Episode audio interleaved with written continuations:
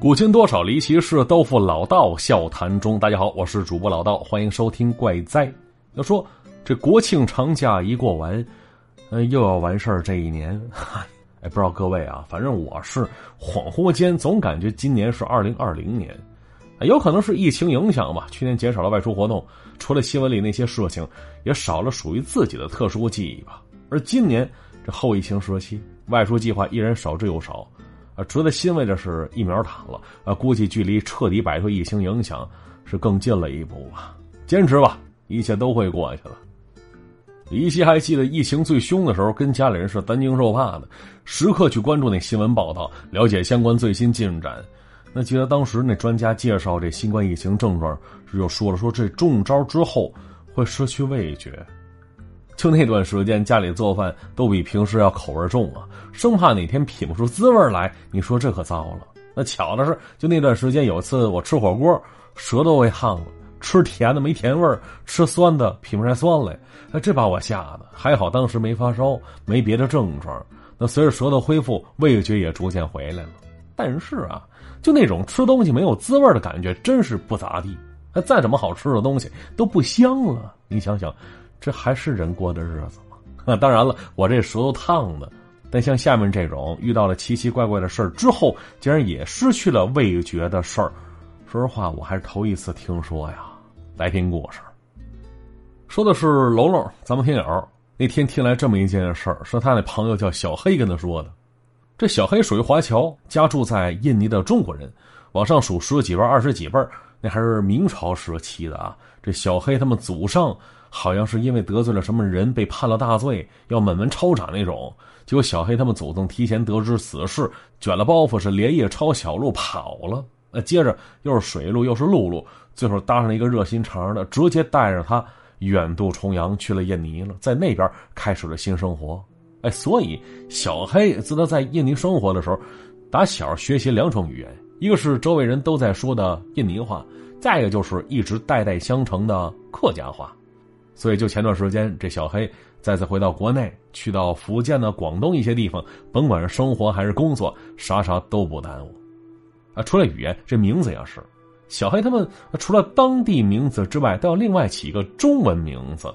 小黑说他外号，因为长得黑，具体叫什么，哎，不重要啊。这故事里没涉及，因为这事儿是关于小黑他爸爸的经历的事儿啊。他爸爸单名一个永字，永远的永，所以相熟的都跟他叫阿永。那直到现在，小黑他爹阿勇带着家里人依然生活在印尼的雅加达，一直没回来过。想当初就是一九年的时候，小黑打算接全家回到中国来看一看，看看自己的祖国，毕竟这是乡土啊。可转眼间闹了疫情了，因为疫情影响，这事儿就一直没成型。全家人都盼着，就希望疫情彻底结束之后再说吧。但这是题外话。哎，说回到故事。咱单说这小黑的爹叫阿勇啊，现在在雅加达开了一家小店。开店之前做过一段时间的司机，但是年轻的时候呢啊是校车司机，早晚接送幼儿园小朋友。那时候阿勇还没住在雅加达，住在丹格朗，在万丹省啊，离着雅加达三十多公里。起早贪黑的，因为要接送小朋友嘛，一定要准时啊。而接送之外，其他时间倒也自由。这幼儿园安排了其他闲散工作。每月下来薪水还挺称心的，咱且说那时候啊，这阿勇还是个单身小伙，长得好看，春风得意，呃，接着跟一位当地女老师谈恋爱了。这老师是雅加达本地的，这两人打得火热，一来二去，阿勇也搬去雅加达生活了。那后来如何发展那是后话，咱要说的是，阿勇依然在丹格朗这段时间遇到了一个事儿，他在那住的时候，跟一朋友合租了一间房子，那朋友叫阿迪。两人相识已久，一起分担房租，平时生活有帮衬，挺好的。那后来，阿迪他爹给他买辆二手车代步用的。那阿勇家里比较困难，只有一辆摩托车啊，所以呢，大部分时间他俩都是开着阿迪的车上班下班，也算是共同分担油钱呗。那可是呢，这阿勇工作的关系，一年到头总会有一些特殊的时候啊，就比方说吧，这幼儿园有活动。这孩子参加活动，去到哪儿，这阿勇就得开着校车把他们送到哪儿去，然后呢还得接回来。有时候因为活动送完孩子，收了车，再从雅加达回来，都得晚上十一二点钟了。那咱们再说当地一到晚上黑灯瞎火的，路上半天见不着人跟车呀。而且那时候这路政建设不好，这公路间柏油路面，哎，其中还夹杂不少土路。夜里九点多，你骑个摩托车也够阿勇喝一壶的。于是，后来再遇到这种情况，阿迪总会把车借给阿勇开，让他开着。毕竟走夜路开车的话，相对骑车要安全很多呀。啊，所以能看出来，这阿迪跟阿勇关系真不错，好哥们儿，胜似亲兄弟一样啊。结果就有这么段时间，这幼儿园参加了一个大型活动，就这群孩子们，哟，有个大型表演。一个个都挺兴奋的，说每天回家都比平时要晚很多，因为排练嘛。这也苦了阿勇一连一个月说家呢，天天的早起晚归的。多亏阿迪那辆车了，那段时间一直开在阿勇手里。这阿迪也能理解，都是哥们儿嘛。而就在活动最后一天，这阿勇开着校车把那群孩子一个个安全送回家之后，把校车开回幼儿园，简单冲洗了一遍，就钻进自己那车里了。准备回家，而此时夜里十点多，马上十一点，就回家这一路上，这阿勇开车开的疲惫啊，啊，主要也是这段时间没休息好，没睡好觉，每天睡眠不足。这中午倒是能补补觉，但是啊，他没有午睡的习惯，所以压根睡不着。于是这会儿开着车回家，这困倦疲惫，哎呦，都找回来了。开着开着，眼皮子发沉，几次颠簸把他吓一激灵，心说还好路上几乎没有其他车辆。要不然的话，真容易发生事故啊！那想到这儿，这阿勇随手把那个音乐打开了，希望以此来驱赶疲惫的困意。那咱要说这条路上之所以人少车少，主要是因为还有另外一条高速路也通着两边呢。哎，走那条路能省下不少时间，大部分开车的都走那边去了。但是啊，那高速路要收费，阿勇生活拮据，能省则省的。那心说放着免费的路不走，那不是我性格啊。于是听着音乐，看着车前一片漆黑当中那两团被车灯照得通亮的小路，这阿勇再次打了几个哈欠呀。就是开着开着，哎，这时迷迷糊糊之间，他突然看到不远处前面地上啊，就那光晕旁边边缘处，出现了一只小孩的脚。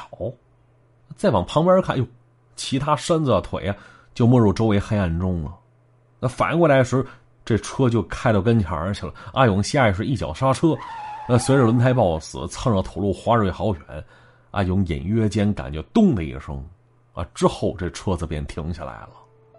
那此时车子周围一片寂静，这阿勇的困意随着刚才的刹车早已是荡然无存了。啊，接着额头跟被雨水淋湿了似的，沁出了一层凉汗呢。那当时阿勇被吓坏了，心说完了。一定是撞着人了，那还是个小孩刚才看着一双小脚吗？而此时，外边半点动静都没有，所以不用问呢，这孩子八成是没救了。可转念一想，万一这孩子只是昏过去了呢？所以得赶紧下去瞧瞧去。哎，虽然阿勇当时这么想着，但是那手里的方向盘不知为何，却被他越攥越紧了，脚也不肯往外挪动半分。同时，心里另外一个声音响起来。小声跟他说着：“说这荒郊野岭，周围乌漆麻黑的，没人看见。你自己不说的话，谁知道这人是被你撞的呀？所以，不如直接跑了吧。”可是啊，这想法刚一出现，安勇就看到那风挡玻璃上那雨刷器在左右摆动着呢。那刚才刹车一时紧张。手刮到雨刷器挡杆了，此时那雨刷器一下左一下右摆动着，就好像在告诫阿勇千万不要逃逸啊！赶紧下车瞧下去吧，晚了可要出大事儿啊！最后，这还是良知占据了上风，阿勇推开车门下车查看去了。再说人都有心理预期，哎，心里断定一些事儿，如果没发生的话，难免会感到困惑。就比方说此时吧，迎着车灯。那团团雾气从车的前边飘向了车的后边，而飘去的方向，有一条弯弯曲曲的车辙，那是阿勇刚才刹车的痕迹啊。那除此之外，他并没瞧见其他什么东西。他用力抓着因为害怕而不停颤抖的腿，向下看了看，发现这前保险杠那儿并没有撞击痕迹。那心说，难道是幻觉？可是刚才那只小孩的脚，还有这咚的一声。是那么清晰而分明啊！可这会儿没啥痕迹呢。那想到这儿，这阿勇想趴下身子看看车下边情况。那也许在那边躺着个孩子也说不定啊！啊，接着吞了几口口水，喊了两声，以此来壮壮胆儿，蹲下去往下一看，发现车底下是空空如也，啥都没有。哎，到这儿，这阿勇是长舒了一口气，看来是虚惊一场。什么孩子脚，应该是看花脸了吧？毕竟就这几天总跟那些小朋友打交道啊，所以脑海当中会出现那种幻觉也不稀奇。而那声撞车声。估计也就是碰上个大石子儿，哎，想到这儿，他正要站起身时，可结果，只感觉车子在自己前面沉了一下，他接着哒哒两声，哎，那动静就好像有人从车上跳了下来似的，直接跳到地上了。那接着，阿勇穿过车底下，竟然看到一双孩子的脚就站在车的后边呢。哎呦，当下心下再次一惊啊，心说，这孩子是从车顶上跳下来的。不对呀，刚才下车可没瞧见车顶有什么东西啊，但此时此刻那双小脚就站在那边啊。这阿勇缓缓站起身来，想看看那孩子到底怎么回事但是他又不敢贸贸然走过去，于是走到车头一侧，朝车后眺望了一眼，哎，却依然啥都没瞧见。从这角度看过去啊，那边啥都没有。但为什么穿过车底看过去，就能看到那东西呢？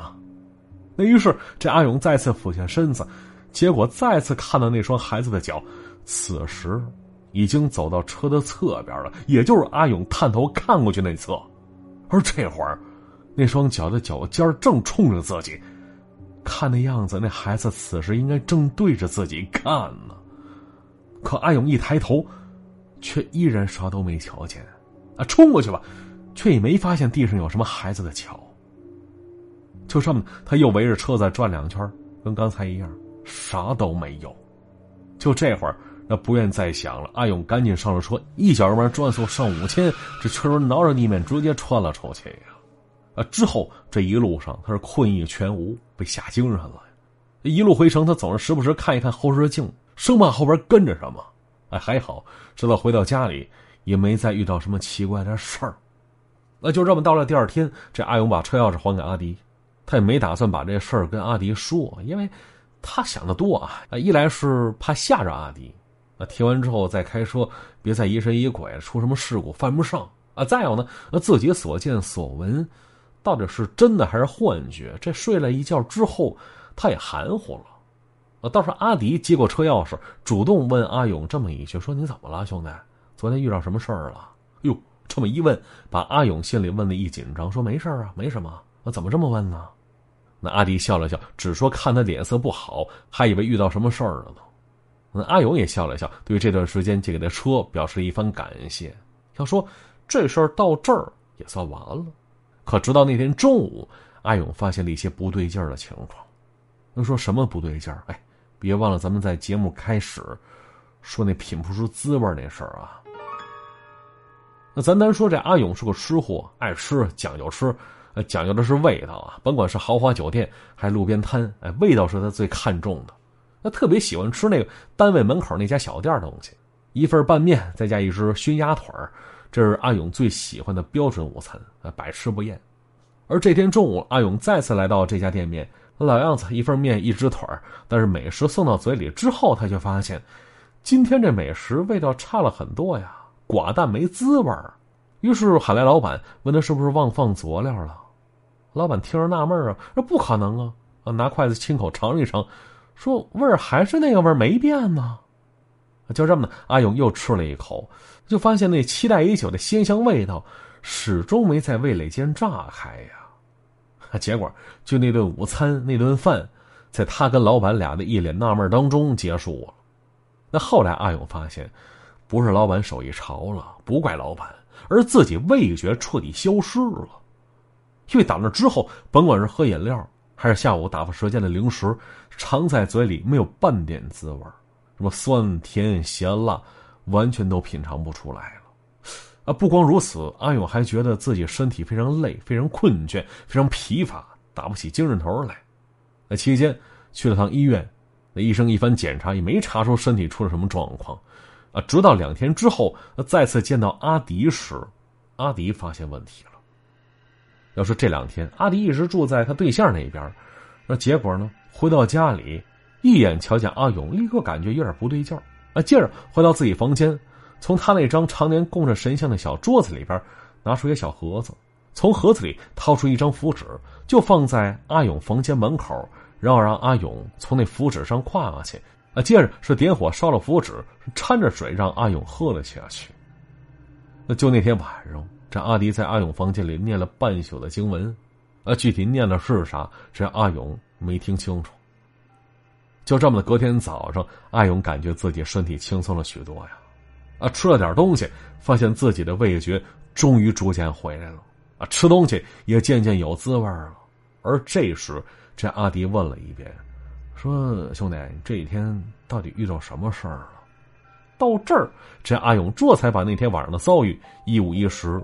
跟阿迪讲了一遍了，听完之后，这阿迪好像明白了似的，点点头说：“难怪从对象家回来时，就看到阿勇床前怎么站着一个半拉身子的小孩呢？原来呀，是那天晚上这小孩被阿勇碰上之后，就一直跟着阿勇了。这阿勇吃什么，这孩子就吃什么。这阿勇吃过东西进了肚子消化了，但小孩吃过的东西。”这东西还是那东西，但味道就没了，因为没味儿，所以阿勇变得不爱吃东西。但阿勇不吃东西，他饿着；小孩不吃东西，他也饿，没吃的就开始吃阿勇了。当然不是传统意义上吃他胳膊腿啊，而吃他那灵魂，吃那魂魄。要怎么说这阿勇这段时间浑身没劲儿，体虚乏力呢？这阿迪说了：“说兄弟啊，我再晚几天回来。”估计你人就悬了，但咱要说那东西其实也没什么恶意，没想过要害人，他只是饿了。那就昨天晚上那东西已经被阿迪赶跑了，估计以后也不会回来了，放心吧。那后来阿迪又说了，说他父亲其实是个灵媒，在家那边是成天就处理这些神神鬼鬼的事儿。到他这一代呢，是阿迪的哥哥接过了一波，而阿迪从小耳濡目染，也懂了一些各种门道，这才救下了阿勇了。他还告诉阿勇，说因为伤了魂魄，所以呢，他得休息几天才能恢复，老实养着吧，过不了多久就能好啊。那话说后来听阿迪说了，说有一次他那车子出了故障，送去维修去，把车子架下来检查底盘时。这维修师傅突然发现了一些东西，拿来工具，拿来钳子，从前保险杠下边夹缝处掏出了一个黑乎乎的玩意儿。阿迪一看，赶紧上前接了过去。维修师傅也纳闷，说：“那是什么呀？”阿迪笑了笑，说：“谁知道呢？估计就是跑夜路、走乡野，惦记着乱七八糟的东西了吧？”哎，说完是卷吧卷吧揣了起来了。那后来他说他把那东西给烧了，跟阿勇说：“那东西啊，不是别的。”是一双小孩穿的小黑鞋子，看上去可有年头了。那到这儿呢，这故事啊也就结束了。好了，接下来看一下往期留言啊。这听友幺二六说了，说听老道讲故事，一边抽着芙蓉王，我听到高潮的部分，就看着手里的烟直接扔了，转身买包华子。哎，只有抽华子才配听老道讲故事啊！哎，兄弟，你可别这么说。说不爱抽华子，那不配听节目，不挨着啊！但被你这么一说啊，我感觉我这嗓子眼都刺挠了，很想来一根啊，解解乏。但是不行，不能前功尽弃呀，毕竟已经奔三年了。这世事如棋，说从前有个人天天留言没回复啊，如今潜水不留言了，哎，人家留言，哎，主播条条都回复。哎，兄弟，我能理解这种心情啊，有种排队排在哪儿哪里最慢的感觉，那好像被谁针对了似的。哎，但是为了打消你这种想法，来吧，上墙吧，记得以后多留言啊，还要多支持大陆陆国际代购啊。挺长时间没说了，今天得提一下。最近赶上外国黑五嘛，呃，相当于咱们这个国内的双十一，美国直邮正品保真，绝对靠谱。肩上背的呀，身上穿的呀，手上戴的呀，脸上抹的。等等各式各样的美货，记住微信就行。大陆在美国这六个字的拼音首字母，也就是 D L L Z M G。添加成功，去翻他那朋友圈去，比平时你见着的便宜好多呀。关键在于什么呢？美国直邮正品保真呐！记住微信 D L L Z M G。感谢大家支持。陈木说：“老道，能不能播一本有声书啊？感觉老道那播有声书的话应该很好听，点一首啊。其实有声书还是这种节目都差不多，但好的有声本子确实不少，但我没版权呢，不能乱讲啊。这事儿得看缘分，得互相看对了眼儿了。你说谁呀？那主播跟作者呗。但这有个前提，人家作者得先知道有你这主播这号人，那才有接下来的合作的可能啊。所以大家伙有心的话，把咱节目知名度顶上去。那感谢各位了啊！啊，如果想跟我聊天的话，可以加我的微信。主播老道这四个字的全拼，再加上五二零。那今天节目就到这里，我们下集再见。